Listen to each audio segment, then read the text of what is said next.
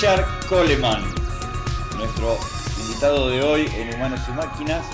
Obviamente esta sonrisa de felicidad que tengo, porque Richard, lo primero que voy a decir es que es uno de mis héroes, no tengo acá empacho en, eh, en decir semejante cosa, más bien incomodarlo a Richard un poco. Lo voy a, lo voy a tener que presentar, músico, eh, compositor, cantante, productor, referente en, en, todo el continente de la cultura rock desde hace muchos años. Fricción, Siete Delfines, Richard Coleman solista, ya más de 10 años, de, de ¿no? Más de 10 años Sí, de sol- sí. proyecto solista. De- en el 11 salió, claro. Eh, bueno, colaboraciones con Charlie García, Gustavo Cerati, Sky Bailinson, Soda Stereo. Humillante el currículum de Richard Coleman, eh, eh, eh, muy estimulante y además capacitador ya desde hace dos años en nuestro espacio de Escena Lab en el Centro Cultural Rojas, donde da un- una clase magistral sumamente interesante que siempre trae alguna polémica dentro de nuestro pequeño mundo eh, tecno, digamos, eh, que se llama El uso incorrecto de los efectos de pedales. Gracias, Richard, por este ratito. Hola, Ciro, encantado, encantado de compartir un rato con vos y con todos ustedes. Muy bien. Eh, bueno, te decía antes de empezar, una reflexión, unas palabras o varias sobre estas dos o tres cositas. Acá ya, hemos hablado sobre la música, la tecnología completamente, completamente unidas desde el principio, desde el parche estirado, eh, las cuerdas, ¿no? Eh, Pitágoras, todo, hemos hablado de todo eso, así que eso, esa parte historicista ya, ya la tenemos completa sobre la estrecha relación entre la música y la tecnología, entendiendo de manera amplia la tecnología. Nos vamos a centrar más en las tecnologías de los últimos, no sé, 50 años si querés, las cuales, con las cuales tenés una expertise especial. ¿Y cuál es tu mirada, primero, eh, de tu relación con la tecnología? O sea, cómo fue cambiando, poner en estos últimos 10, 15 años, el- el tramo que vos quieras elegir. ¿Cuál es tu mirada o reflexión sobre cómo los músicos, tus colegas, eh, hemos ido también cambiando con respecto al uso de la tecnología? ¿Para bien o para mal? cómo lo usamos a la hora de componer, a la hora de pensar, a la hora de escuchar, eh, de producir. Y dentro de este mismo paquete, eh, los hábitos culturales alrededor de escuchar música ligados con la tecnología. Bueno, montón, te diré. ¿Puedo ir al baño, señorita? Mirá, eh, bueno, ayúdame a, ir punteando esto. Mira, eh, el tema de la tecnología, por el, en la, vamos a hablar, ah, vamos a achicar un poquitito la, la perspectiva, después la volvemos a ampliar, ¿no? Pero podemos eh, reducir el, digamos, el desarrollo a lo que sería el rock, y la etiqueta rock justamente uno la usa para, porque es una etiqueta muy amplia para la música y por lo menos para mi generación. Y cómo, lo, cómo la, la- la tecnología ha influido, ha ayudado a, a desarrollar, inclusive ha inspirado y ha también, eh, digamos, ha estandarizado, a veces para bien, a veces para mal, en la, el- el- los proyectos artísticos, ¿no? Porque se, podríamos hablar eh, más bien en función de- de- de- del arte, ¿no? Más que de toda la, la influencia tecnológica Mm, que abarca también la parte industrial y, y que no es poco, ¿no? Y, y sigue siendo complejo, por lo menos en esta primera parte de la, de, de la, de la conversación. Eh, indudablemente, ¿viste?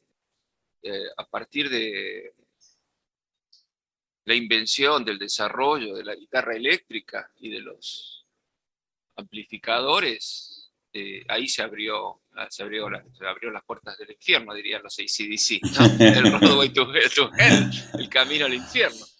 Y, y eso, bueno, yo creo que justamente es una clave natural de la tecnología y el rock, ¿no? Como a partir de la, de la amplificación, de, de la, de lograr el, el- el volumen, ¿no? El- la- que se escuche fuerte, eso es mm, cómo cambia la, la- el enfoque y, el objetivo de lo que puede hacer la música, ¿no? Del efecto que puede causar la música sobre, ya desde el, vamos, desde el que la genera, como sobre, sobre el público. Eso es, es tan básico como, como los cimientos de, una construcción, ¿no? Mm. Fíjate, que ahora lo pienso hablando con vos también. Eh, pero desde el momento que, se inventa la guitarra eléctrica ya es como que uno puede decir que, ahí eh, eh, empieza el rock, el rock and roll, porque lo demás siempre son, son, los, son los orígenes, siempre que, que, hablas de antes, hablas de los orígenes del asunto, ¿no? Pero cuando arranca es con el volumen. Y desde el momento que, que, empieza a haber electricidad, empieza el grito, ¿no es cierto? Eh, el, grito del rock and roll, la, protesta, la rebelión, y, que es algo que está, está ligado a través de todas las generaciones con, el concepto de, la música de rock. ¿no? La, rebelión y el grito, el, el, ir en contra de lo establecido. Eso parte, es como para, para, para, para hacer una burda comparación, ¿no? Es, es como el, megáfono, ¿no? Para, el, para el, el, que quiere que ser, escuchado en una esquina. Bueno, así funcionó la, guitarra eléctrica. Y a partir de ahí, bueno, ya no, no, no, no vamos a, profundizar en contenidos y todo eso porque, es, es un debate de, una semana. Pero a partir de ahí, bueno, la tecnología empieza a ir de la mano con, con, el, con la estética ¿no? de, del rock y de, la música eléctrica. Y cómo a partir de las necesidades de, ponerle las necesidades técnicas, eh, nunca alcanzan, nunca alcanza el desarrollo de la tecnología, ¿no? siempre estás al límite porque el artista lo que hace siempre es, llevar las posibilidades al límite y, y pedir más, bueno, eh, necesito que, me, que, que, esto haga tal otra cosa, que pegue una curva, que el sonido se escuche abajo del agua. Vos, vos varias, varias veces en las clases dijiste que a vos el uso de la tecnología te formó como guitarrista, te hizo encontrar un camino. ¿Es así? Claro, bueno, y en, en mi caso, gracias por, por, por, puntuarlo, en mi caso puntualmente, eh, yo me dediqué a la música porque descubrí la guitarra eléctrica. O sea, yo tenía la posibilidad, tenía una guitarra criolla, eh, fui a la escuela de barrio, pero no me, no me generaba eh, pasión, ni, ni, ni, amor, ni, ni, curiosidad, no me generaba curiosidad. El asunto es la curiosidad, ¿no es cierto? Eh, pasión y todo, eso viene después. pero no, no, me da, no me generaba ninguna curiosidad hasta que descubrí en una vidriera un instrumento que tenía perillas, se enchufaba, y dije, ah, y esto, esto está bueno. Y, ahí, esa fue la curiosidad. Y, tenerla en mis manos, tener la, primera guitarra, la primera guitarra eléctrica, eh, fue lo, que despertó en mí la necesidad de, de, de, sacarle jugo, de sacarle provecho, de ver qué se podía hacer con ese instrumento. Claro, ¿ves? Porque ver qué puedo hacer con esto.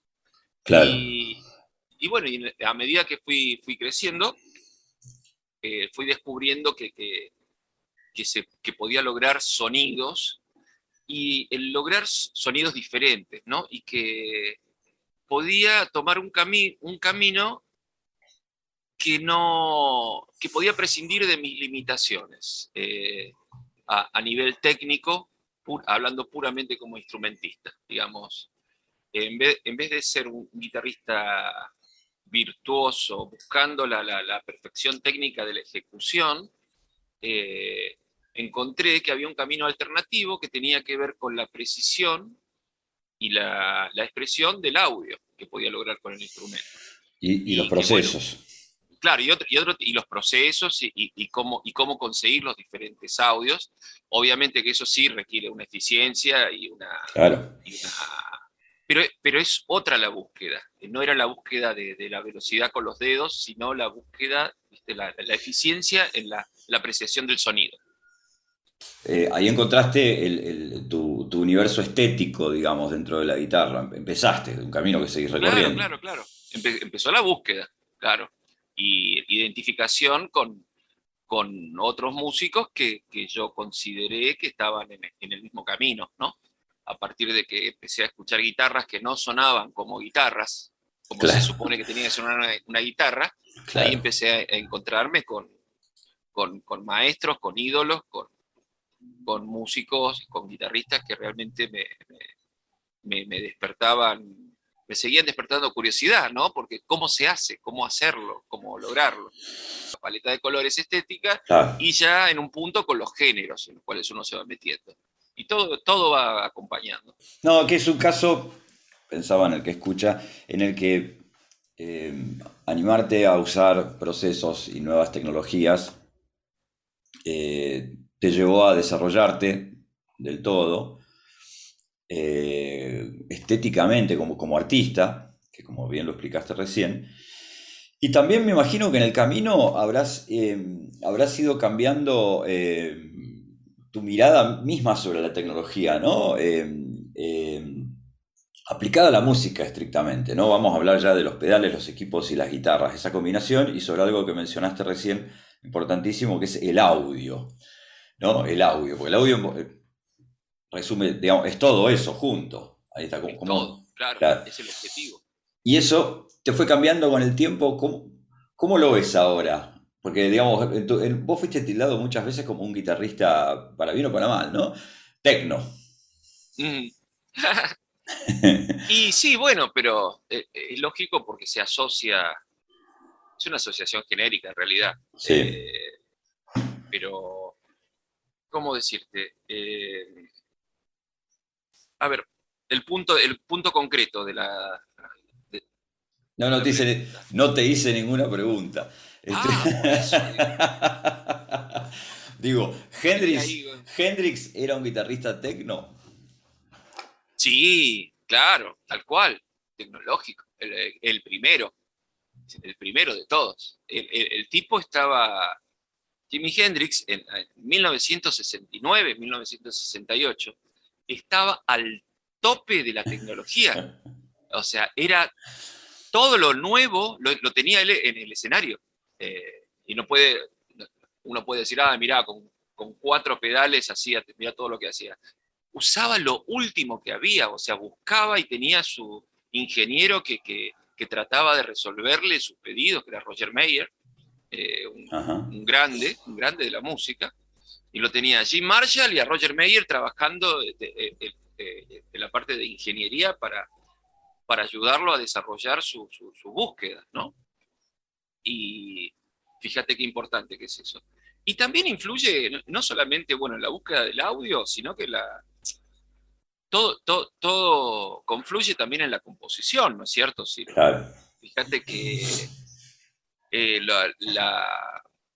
la, inspiración que, te puede dar un, sonido, un audio, un proceso, lo, que puede crear en tu mente esa fantasía, la fantasía musical que termina siendo una, canción o un tema, eh, tiene, muchas veces tiene que ver con lo, que escuchás, con lo que sale de tu equipo. De cualquier manera, eh, yo tuve la, suerte, digamos, por un lado, de que mi generación es la que, la que va presenciando esta mm. gran evolución de la tecnología al servicio del guitarrista, si vamos a hablar de eso, ¿no? Porque en los años 70, bueno, ponele, mi adolescencia transcurre entre el año 76 y el 81, ponele. O el, o el 2021.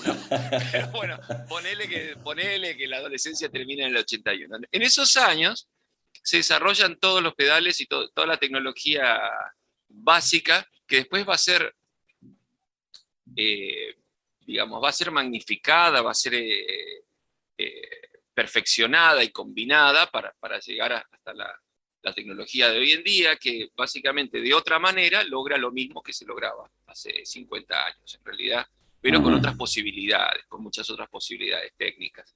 Pero básicamente es lo mismo. Por eso en la clase eh, en mi clase de pedales hablo de, cinco o seis categorías de efectos, que son los únicos que hay. O sea, todo lo que, lo que aparece además es de la combinación, eh, sea como sea, de todos esos efectos. Son todas las maneras de afectar eh, la, señal sonora ¿no? que, hay.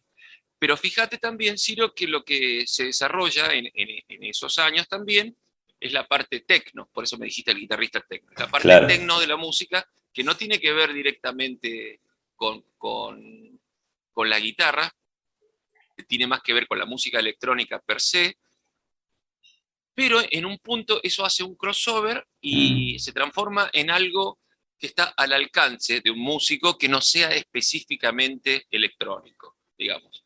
Eh, se transforman en herramientas accesibles y usables, como los secuenciadores, las baterías electrónicas y los grabadores, fundamentalmente. Los grabadores multitrack, que son la base de la, de la carrera del, songwriter, del, tipo que hace canciones.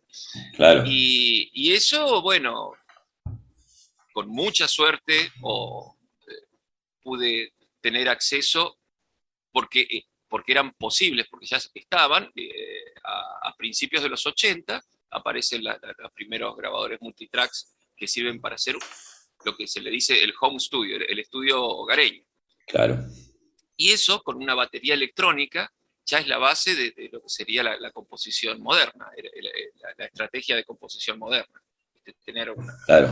Después, después se pasa a la computadora, pero antes de la computadora esto ya se había inventado. La computadora trajo la edición, ¿no? Como gran cambio tecnológico. ¿Cómo, ¿Cómo, te afectó a vos la edición? ¿Para bien o para mal? Eh, la edición, eh, digamos, es como todo, ¿no? No, no, hay, que, no hay que abusar, ¿no? Es, es, una herramienta, es una herramienta muy, muy interesante, muy salvadora, llegada en un punto, eh, pero también te, se te puede transformar en una obsesión hmm. sin, sentido. O sea, la, la, por eso, digamos, hay, que separar la parte técnica de la parte creativa. La edición como, como elemento corrector y, digamos, de ingeniería de, grabación, eh, es básico. La edición se inventó en, los, años, en los, años, 50. ¿Sabes que el primer tipo que lo, que lo editaban era el cantante Adin Martin? Adin Martin. Adin Martin lo editaban, editaban las cintas con las tomas, era un mago. Eh, hay uno de esos dos o tres primeros ingenieros de grabación eh, históricos que hay, ¿no? fue como que descubrió que, porque el tipo pegaba, de tres notas pegaba una. Claro, era muy borracho, sí. Pero el, tema es que, claro, esas ediciones en cinta que son pioneras, sí, yo las, conozco y siempre me parecen asombrosas, la verdad. Hay, hay grandes temas de la música que son loops, no sé. Eh, Staying Alive de, de, los Gees es un loop de batería porque el, batería, el baterista se tenía que volver a... Bueno, hay historias así, pero después la edición se transforma, como vos contaste recién, en algo que todo el mundo puede hacer.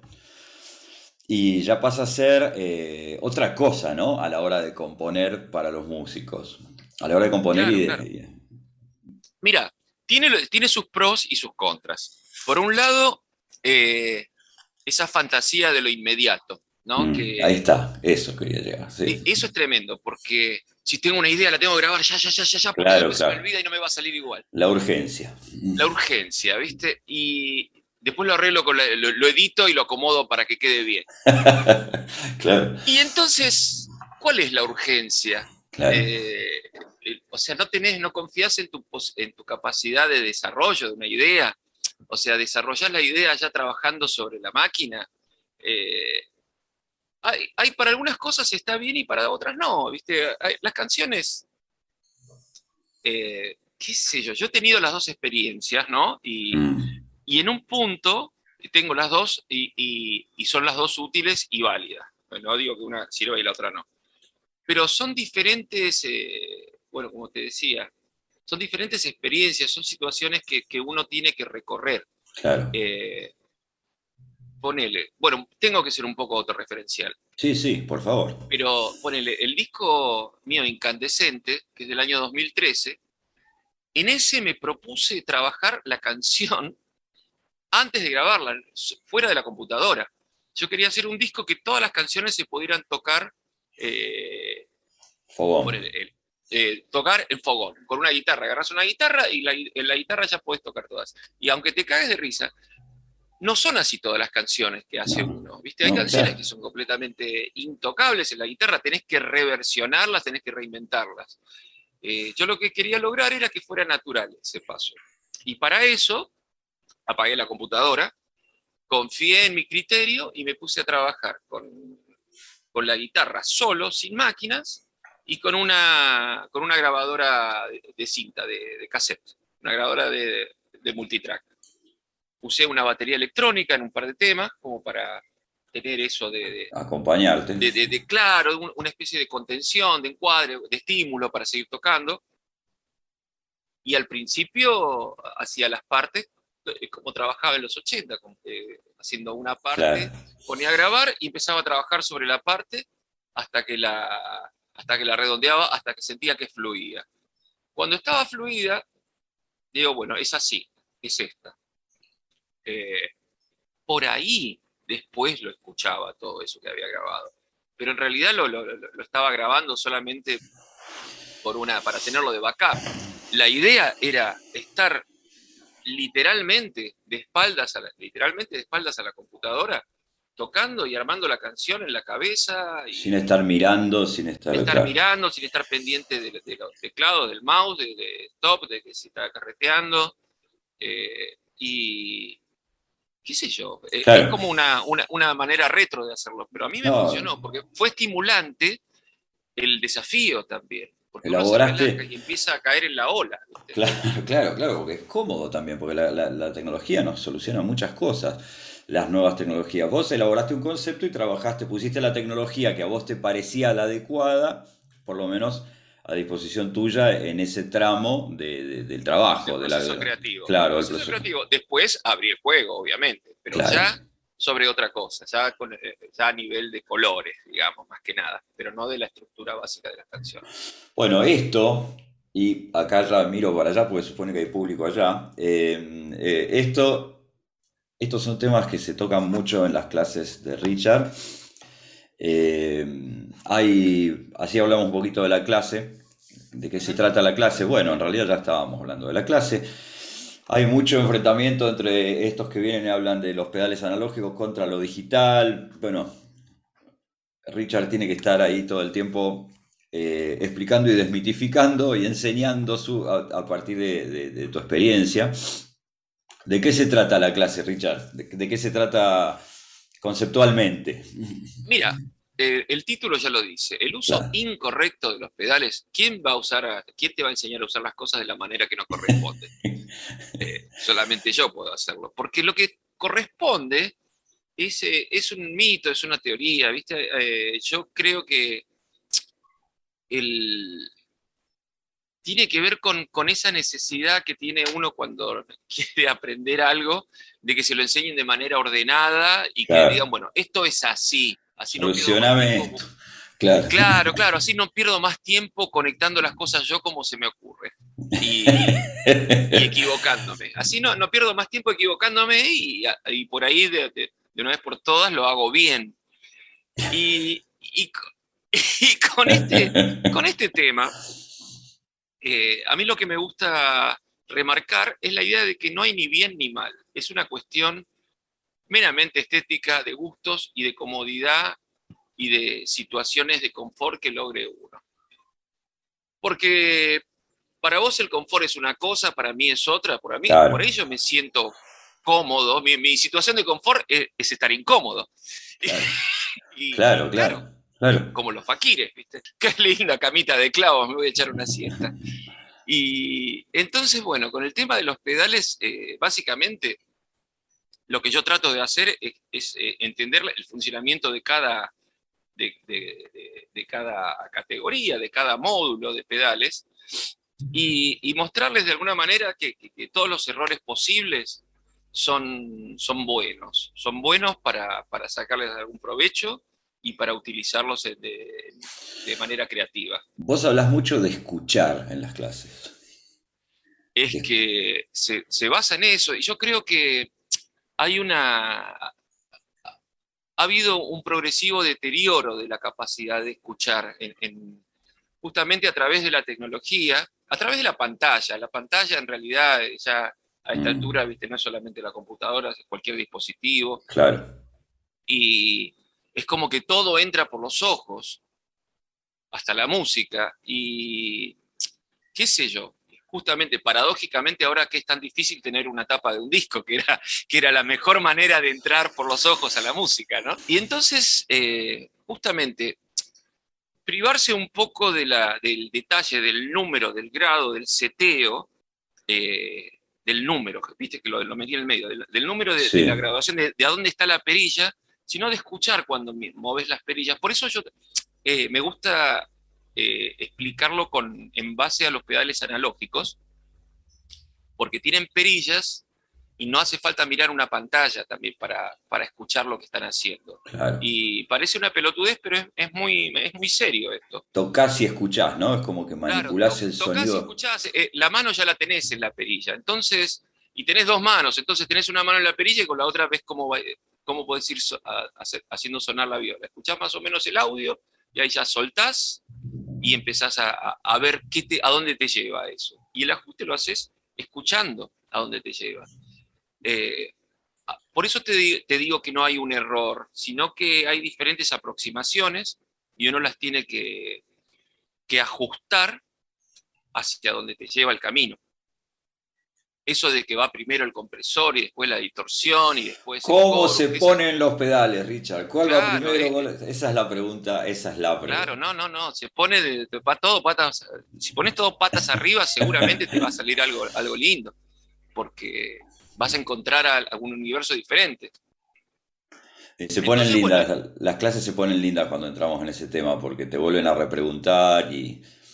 ¿No? Y está bueno, y además y el tema entre lo análogo y lo digital, Sí. e- eso, es, eso es claro y también están los fundamentalistas de, de- de los pedales ana- analógicos y, lo- y hay fundamentalistas de lo digital, ojo, Sí, eh, total, hay. total. Sí, sí. Y ninguna de las dos cosas es totalmente eh, válida. Por eso son los efectos de pedales, digo, eh, los efectos de guitarra. Es todo, me- mete todo, mezcla todo. O sea, todo lo que te lleve a algún lugar, ¿viste? Si tenés un aparato digital con un preset que te gusta el preset o lo está modificado, lo dejas ahí puesto, pero, pero entre todo el quilombo, entre, entre los analógicos, no pasa nada. eh, Son, se llevan de la manito. de- de- más, eh, los patches, Claro. ¿viste? Son, son como bracitos que salen de los pedales. sí, van todos de la mano. Entonces vos decís que con respecto a- a- al hábito de escuchar, al hábito cultural de escuchar música, eh, no escuchamos mejor que antes. No, no, no, no. No porque el, el- el flujo de lo... Es, es todo, a ver, efímero.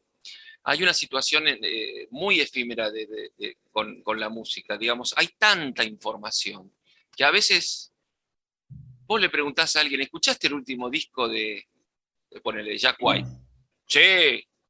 ¿Lo escuchó una vez? ¿Con suerte? Claro, ¿Disco? ¿O escuchó tres temas? Claro. No, no hay tiempo. eh, La urgencia otra vez. la urgencia, la urgencia, tal cual, la urgencia es lo que pasa.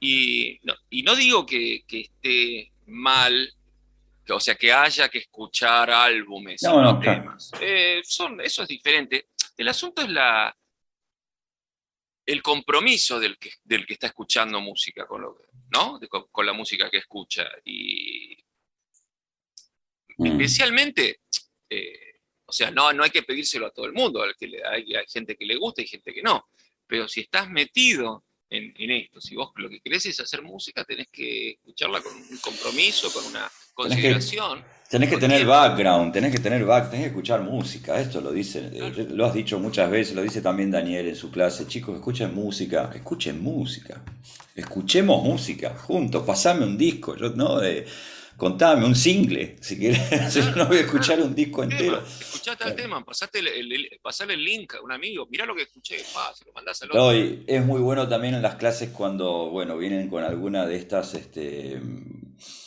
eh, quiero aclarar, las clases son súper buena onda, Richard es un tipo muy buena onda, lo que sucede es que muchas veces tiene no que, crean des- nada de lo que dice. tiene que desmitificar algunas cosas, yo me acuerdo un día que salió uno que se había comprado una guitarra por culpa tuya, una guitarra carísima, dijo, mira, me compré esta porque te vi tocar esta. vos le dijiste, no, no, pero la, que, la mía tiene micrófonos que son nacionales. o sea, era una guitarra híbrida que armé yo. Y bueno, ahí empezaste a explicarle todo esto que acabas de contar. La, clase, la clase se, va a hacer el, 23 de junio. Es online, completamente online, dura más de un par de horas normalmente. Eh, Richard recorre todos este, los, las, este, las divisiones que él hizo, que recorre los efectos de posibles los procesos sobre la guitarra de a uno, eh, muy minuciosamente. La inscripción ya está abierta, vamos a decir todo esto ahora. Eh, y yo creo que no se lo tienen que perder. Yo lo he hecho ya unas 10 eh, veces a la clase y siempre hay, a partir de, de, cosas que va rebobinando Richard o a partir de su trabajo constante, nuevas cosas y también a partir de la gente, ¿no? Que trae estos temas y conversa con vos. Se arma. Sí, sí, sí. No queda pregunta sin contestar, eso está bueno. Eh, además, se, van despertando, o sea, a partir del planteo, digamos, de la, exposición que hago yo sobre cada, sobre cada, cada género de efectos, eh, se desarrollan unas preguntas que son muy interesantes porque se trata, eh, básicamente, la clase está basada en mi experiencia personal. Claro. Y entonces también la devolución es sobre las experiencias o, las curiosidades personales de los participantes. Porque es así, o sea, no, no vamos a escribir ni una Wikipedia, ni, ni, ni, ni, la posta de la posta, ¿viste? Vamos a ir resolviendo entre todos las curiosidades que, que vayan surgiendo Inclusive a veces me plantean algunas que nunca se me hubieran ocurrido. Y eso está buenísimo. Claro, claro, claro. Sí, sí. La cantidad de jeites, amigos guitarristas, que se llevan de la clase eh, eh, vale la pena, entre otras cosas. hay algo, Ciro, que además me gusta de vez en cuando, no sé si remarcar, pero, pero señalar, ¿no? Que también eh, hago hincapié en el tema de, la inversión en la tecnología, que no hace falta tener todo lo más caro para lograr un sonido excelente. Es buenísimo. Ni siquiera, o sea, hay que ser cuidadoso con la elección de, o sea, de las cosas que realmente influyen verdaderamente en la base del sonido de uno, pero que no hace falta gastarse una millonada, y porque puedes tener gastarte una millonada en una pedalera que te vuela la cabeza, pero si vos seguís tocando igual, no cambia nada. No solo lo decís, lo demostrás. la industria nacional, y además sí hay mucho de la industria nacional. Hay muchos eh, pedales, digamos, de la gama, eh, de la gama de base, digamos, de base en el sentido de fundacional, ¿no? Los, pedales que son, que son grosos y que son eh, clásicos, que se hacen acá en, nuestro país con una calidad internacional completamente competitiva, que son tremendos, y están a la vuelta de, la esquina y está la garantía y el tipo, te, ¿viste? El, constructor te lo va sosteniendo sobre el camino si tienes algún problema. Y, últimamente, en estos últimos años, ya empezaron a desarrollar otro tipo de tecnologías, no solamente los pedales analógicos, sino que hay unos digitales, hay varios constructores que están trabajando en, tecnología digital y de, y de, ¿cómo se, y de emulación, que están funcionando muy bien. O sea, ya, ya estamos, ya estamos pasando, digamos, la, lo de la construcción a mano, sino que ya hay muchos programadores que están trabajando. Y eso está muy bueno. En la clase eh, no solo está Richard hablando de esto, sino que, eh, por ejemplo, estos pedales los muestra, los toca. Eh, hay una serie de videos que, produjo Richard en las cuales muestra cómo tocar con, cuatro, con cinco pedales, con más combinaciones, bueno, etc. bueno, gracias Richard por esto. Em, ¿Nos contás, así para terminar, que nos quedan unos minutitos, en qué andás ahora, dónde se te puede ver y escuchar? Mira, ahora estoy terminando la gira con Soda Stereo. Eh, estamos a punto de viajar, a, hacer el, último viaje hasta ahora, que teóricamente es en Panamá. Y está buenísimo. Bueno, ahí es una exhibición de tecnología infernal. O sea, ahí está todo aplicado, todo lo último ya, o sea, desde el sincro, imagínate que estamos en sincro con imágenes tocando, y cómo está, o sea, es un festival tecnológico, es, hermoso lo que pasa porque es un equipo muy grande de gente que trabaja y realmente todos del bracito, como te decía, con los cablecitos, haciendo que funcione el proyecto. En ese, en ese, digamos, mirándolo desde ese punto de vista es impresionante también. Y después eh, tengo en Córdoba show en julio, el 17 de julio, va a ser después de la clase. Eso creo que por ahora es el primer show con el Transiberian Express, con mi banda, que hay programado. Hay un par más para, para el año ya que están ahí en lápiz, que ya lo diré en su momento, pero bueno, ya salgo con mi banda. Y después tengo algunas otras cosas más para... Mientras tanto, tengo que sacar un tema este año, así que estoy justamente con la con el estudio, pasándole el plomero al estudio. el, el, IG es Richard Coleman Rock. Así es, Instagram es Richard Coleman Rock, ahí están todas las novedades y en, en Facebook y Twitter se replica lo que sale en Instagram, así que... Bárbaro. Gracias Richard. Gracias. Gracias a Ciro, gracias al Rojas por, por, esta, por este apoyo y por esta difusión de, del uso incorrecto de los pedales. Gracias Richard, qué final.